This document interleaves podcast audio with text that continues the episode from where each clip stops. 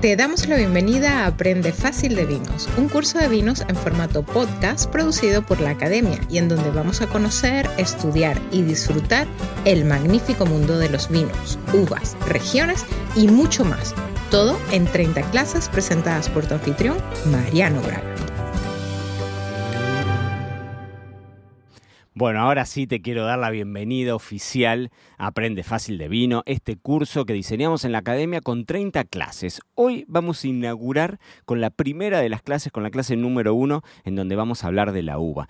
Y sí vale esta aclaración que no vamos a dar nada por sentado. En este curso el objetivo es poder adentrarnos en el universo del vino que van a ver que es realmente infinito. Con lo cual vamos a arrancar desde las bases. Y tenemos que arrancar entonces de la uva porque, bueno, no hay mucha ciencia detrás de esto, el vino básicamente es jugo de uva fermentado. Si en algún momento escuchaste hablar de los vinos de ciruela, de los vinos de cereza, de los vinos de miel, bueno, en realidad técnicamente está mal implementado, mal usado el concepto porque podríamos definir como vino solamente al jugo fermentado de la uva.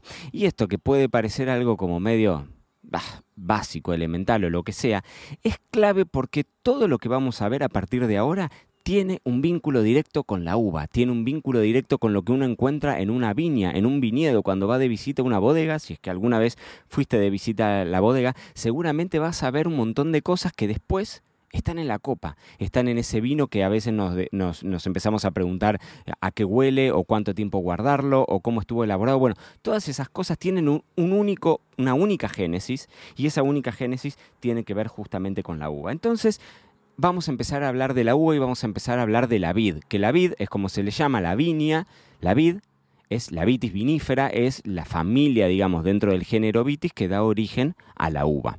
Y tenemos plantados viñedos básicamente en cualquier lugar del mundo. Cuando yo estudiaba, en mis épocas, hace muchos años, estaba siempre la, gran, em, digamos, referencia de que se elabora vinos entre los 30 y los 50 grados de latitud sur y norte. Bueno, eso es algo que cuando vos ves el mapa, el planisferio vitivinícola, es cierto que las principales regiones productoras del mundo están concentradas básicamente entre los 30 y los 50 grados de latitud, tanto sur como norte. ¿no? En el norte tenés toda Europa, Estados Unidos, el norte de México, el sur de Canadá, tenés inclusive partes de China, Japón, eh, bueno, todo lo que es ya eh, Asia, digamos, pero Europa del Este, ¿no? O sea, entre Europa del Este y Asia, toda esa zona es sumamente, digamos, famosa a, nivel productivo y en la zona sur, eh, digamos, en el hemisferio sur, Chile, Argentina, Uruguay, Sudáfrica, Australia, Nueva Zelanda. Pero ¿qué es lo que sucede?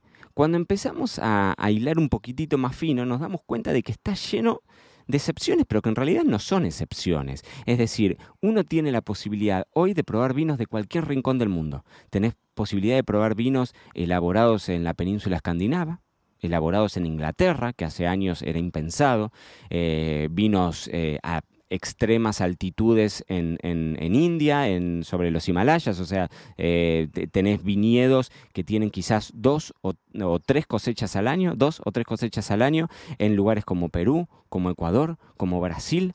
Y claro, esos son lugares mucho más cerca del trópico, son lugares que van por otro camino completamente distinto a lo que uno pensaba entre esos 30 y 50 grados de latitud sur y norte y hasta los 2.500 metros de altura, que era como, digamos, lo que dicen los libros.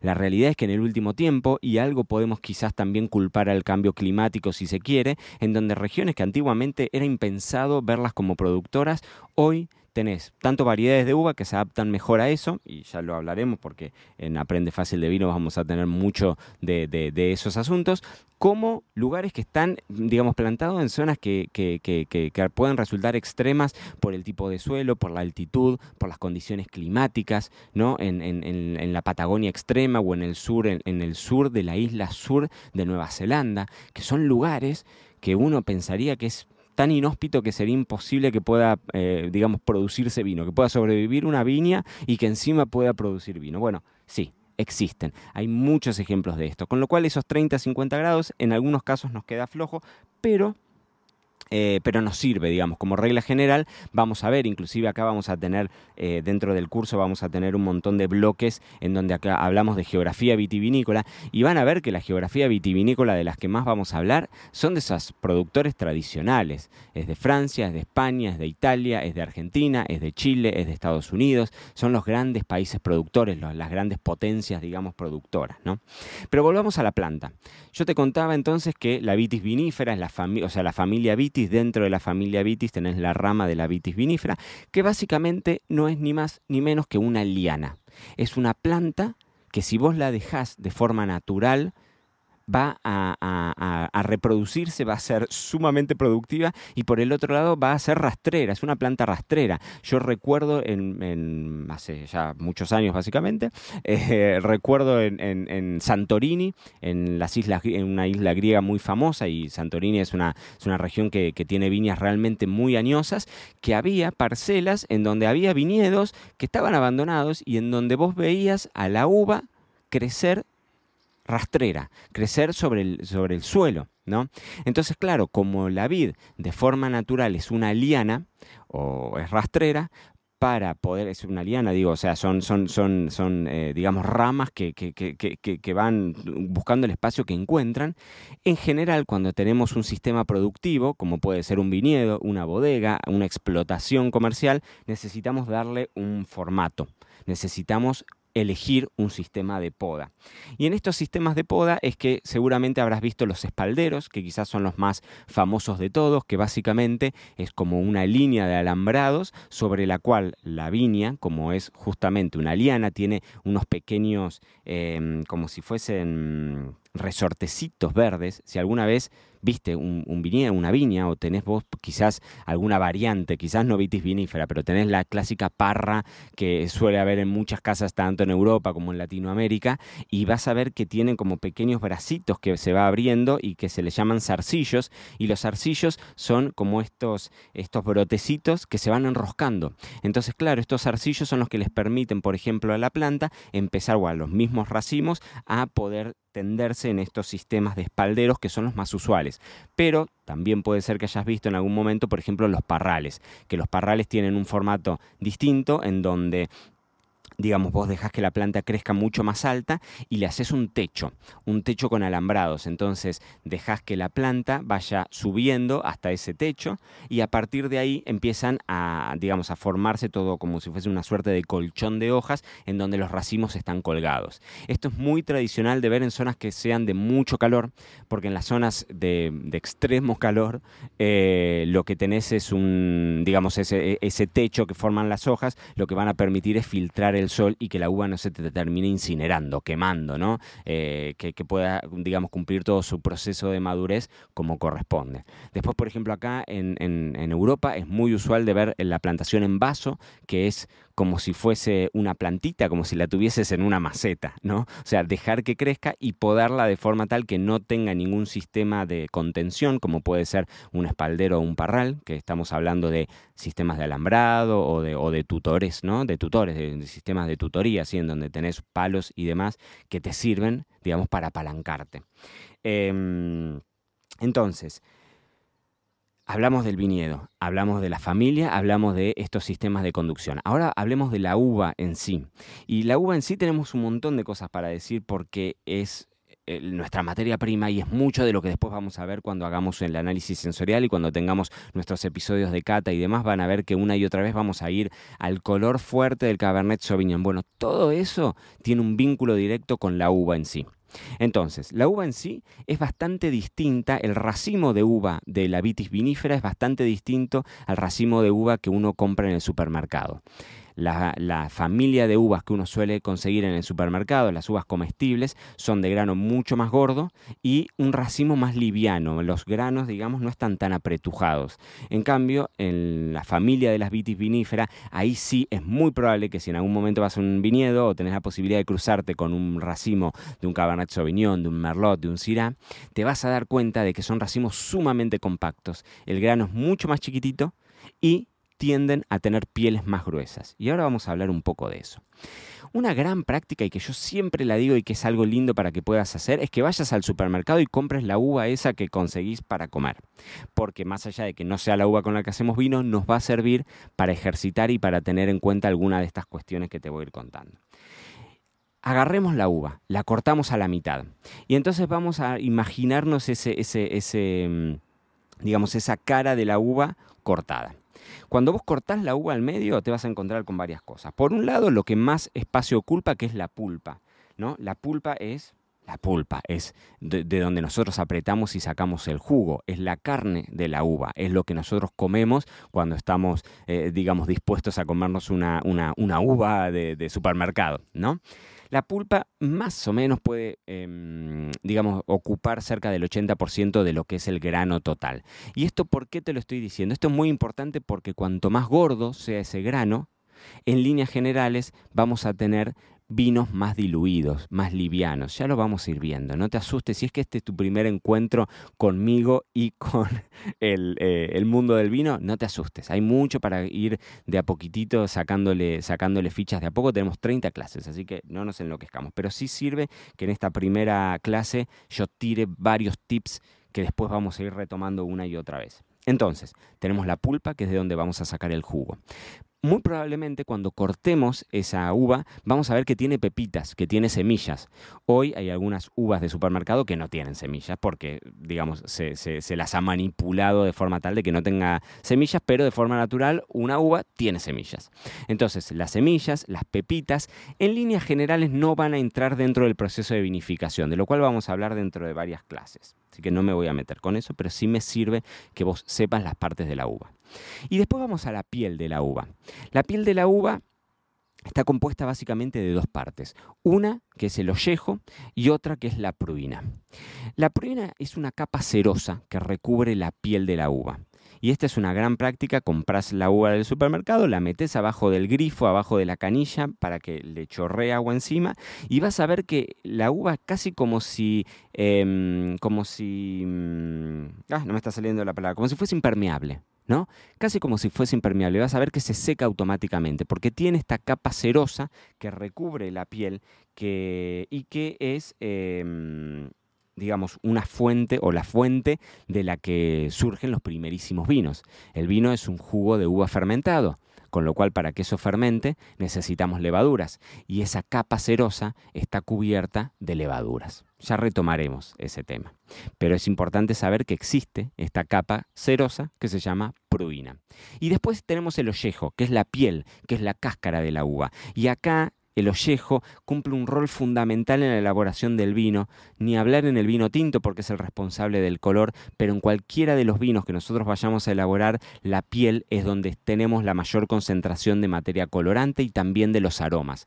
Y muchas de las cuestiones de textura, por ejemplo, de los taninos, de la astringencia, la sensación de sequedad que sentimos cuando tomamos un vino tinto, bueno, también va, va a venir de esta piel. Así que vamos de poco. No quiero que te me asustes ni quiero que salgas corriendo hoy, porque todos y cada uno de estos temas que hoy te los estoy presentando, después los vamos a ir desmenuzando cuando empecemos a hablar de vinificación y de estilos de vino y de variedades de uva. Lo que me sirve que sepas es que si agarramos una uva y la cortamos al medio, tenemos una pulpa que en general es transparente, hay muy pocos casos de uva que son de color. Y esto es importante porque como el color viene de la piel, ya vamos a hablar que vamos a poder elaborar vinos blancos a partir de uvas tintas. Porque si vos vas al supermercado, compras esa uva roja, la cortás al medio, te vas a dar cuenta que la pulpa es transparente.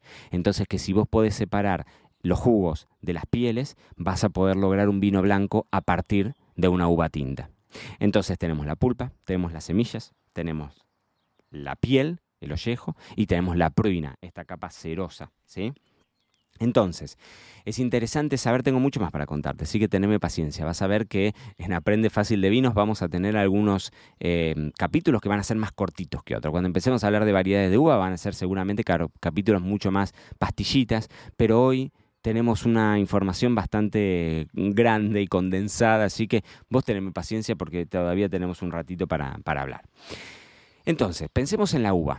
La uva como te digo, es un producto, es una fruta, como cualquier árbol frutal la viña es un árbol frutal.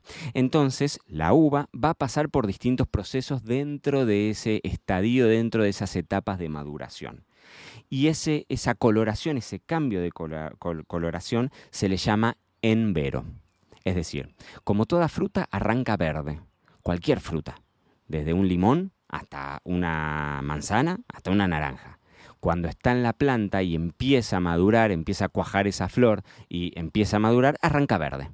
Y a partir de que arranca verde y empieza, y empieza quizás el calor y entonces empieza la maduración y demás, a medida que van pasando los meses, la, la, uva se va a volver traslúcida en el caso de las variedades blancas o va a empezar a ir tomando color, se va a ir coloreando en el caso de las uvas tintas. Ese proceso es el que se conoce como envero, el momento en el que la uva va a ir cambiando su color. Y vos me vas a decir, ¿qué tiene que ver esto, Mariano, con, eh, con, con, lo que nosotros sabemos? Bueno, esto es fundamental porque, porque a partir de ese momento del embero empieza un juego de ácidos y azúcares adentro de la uva. No es nada complejo. Pensemos lo siguiente, vos agarrás una frutilla, una fresa, que está verde, la comes y la vas a encontrar ácida y cero dulce. Y si dejas que esa fresa, esa frutilla, se vaya, vaya cumpliendo todo su proceso de maduración en la misma planta, cuando está roja, la vas a comer y ya no la vas a sentir ácida y en cambio la vas a sentir sumamente dulce. Entonces, adentro de la uva ocurre un proceso exactamente igual. En ese momento de envero, arranca un juego entre ácidos y azúcares. Y el ácido, que estaba muy alto cuando la fruta estaba verde, empieza a decaer, y los azúcares, que estaban bajos cuando esa uva estaba verde, a medida que empieza a tornarse traslúcida o empieza a tomar color, van a ir increyendo. Cada vez esa uva se va a ir haciendo más dulce. Entonces, em, la cosecha temprana, digamos, de la uva, lo que nos va a asegurar es un poco azúcar y mucha acidez. Y esto es clave porque en el momento en el que vos cosechás la uva, empezás a transformar ese jugo en vino. Y ahí está la clave. Y nosotros no, bueno, se pueden hacer algunos, ahora ya lo, charlaremos cuando hablemos de vinificación y demás, algunos chanchullos, diríamos, algunas cosas que no, bueno, que son correcciones de acidez y demás. Pero en líneas generales, con la acidez con la que arranca la uva, no la vas a poder manejar mucho más que eso. Entonces, nosotros el momento en el que decidamos cosechar esa uva, si es antes o después, va a influir directamente en cuán dulce y en cuán ácido sea ese vino. Entonces, hay un vínculo directo entre acidez, azúcares y el pequeño detalle, alcohol. ¿Por qué? Porque el proceso de fermentación es la transformación de las levaduras de esos azúcares en qué? En alcohol. Alcohol, calor, dióxido de carbono, ¿no? Serían como los, tres resultantes que ya lo vamos a hablar cuando hablemos de elaboración. Pero cuanto más dulce sea esa uva, mayor potencial de alcohol va a tener el vino que vayamos a elaborar en base a esa uva. Entonces, es muy interesante analizar el momento en el que nosotros vamos a cosechar la uva. Por ejemplo, lo primero que vamos a empezar a, cosechar es uva blanca para vino espumoso. Eso es lo primero que vamos a cosechar. Por ejemplo, en el hemisferio sur, entre enero, o sea, fines de enero, principios de febrero, ahí se empieza, empiezan a cosecharse. Después tenés las uvas tintas para vinos tradicionales.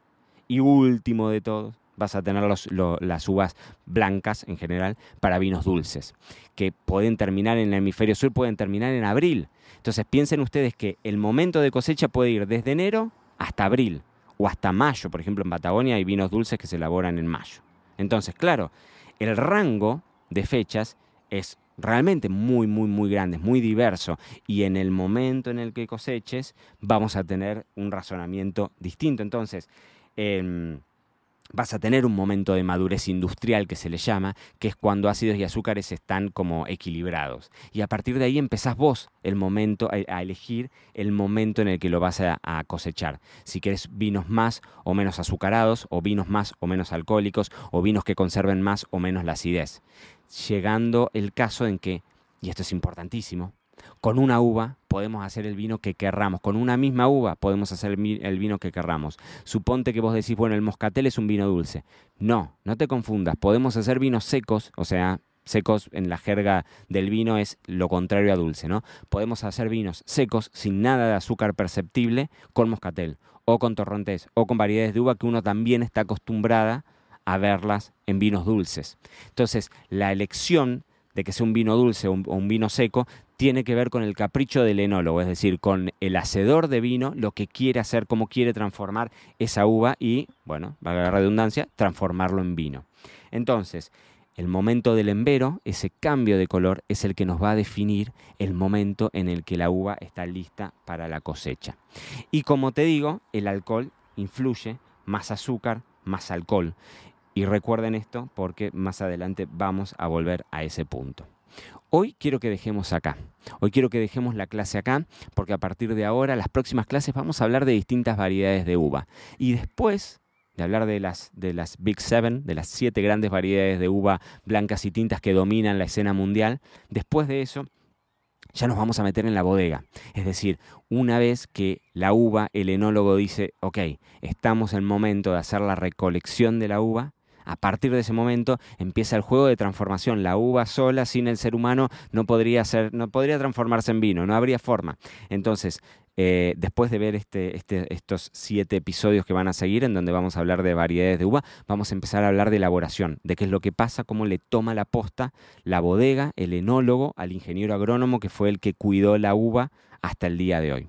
Entonces, haciendo un repaso y para no perdernos, recuérdenlo, la vid es una liana, es una planta de la familia de las vitis, de las vitis vinífera, es la, digamos, la, familia específica que, se, que, es más valorada a nivel, em, a nivel de elaboración de vinos, porque esto es importante, o sea, podemos hacer la familia de las vitis la brusca, es una familia muy grande, en donde tenemos la clásica uva chinche o las criollas y demás, eh, o, las isabelas, son variedades americanas, híbridos y demás. Bueno, eh, esas son em, variedades de uva con las que también podemos hacer vino, que no tienen una gran apreciación en el mundo de los vinos, es cierto, pero también podríamos hacer perfectamente vino a partir de ellos. Recuerden, entre 30 y 50 grados de latitud sur y norte, esto es lo que dicen los libros, pero hay un montón de excepciones que vamos a ir viendo cuando hablemos un poco de, geografía, y que como la vida es una liana, necesita un sistema de conducción, un sistema de poda, alguna forma en la que moldear esa producción que sea económicamente viable. Y habíamos hablado algo de los parrales, habíamos hablado algo del sistema de espaldero y de vaso como las tres grandes formas, y después nos centramos en la uva. Hablamos de esa capa cerosa que recubre la piel de la uva, llena de levaduras, la pruina. Hablamos del ollejo, que es clave en la elaboración de vinos y ya hablaremos de él. Hablamos de las semillas, de las famosas pepitas y hablamos de la pulpa. Y después de eso hablamos del embero, del momento en el que la uva empieza a cambiar de color y cómo empiezan dentro de la uva a haber actividad en donde ácidos y azúcares empiezan a jugar roles distintos y esos azúcares tienen un vínculo directo con el alcohol. Así que dicho todo esto, los voy a dejar eh, con el próximo capítulo, con la próxima clase, con el próximo capítulo de este podcast, pero con la próxima clase de Aprende Fácil de Vino, para que nos metamos de lleno en cada una de las siete grandes variedades de uva que dominan la escena del vino en el mundo. Gracias por acompañarnos en este episodio de Aprende Fácil de Vinos con Mariano Braga. No olvides valorar y suscribirte y recuerda que siempre te estamos esperando en marianobraga.com barra academia para aprender, divertirte y llevar tus conocimientos del vino hacia el siguiente nivel. Ahí nos vemos.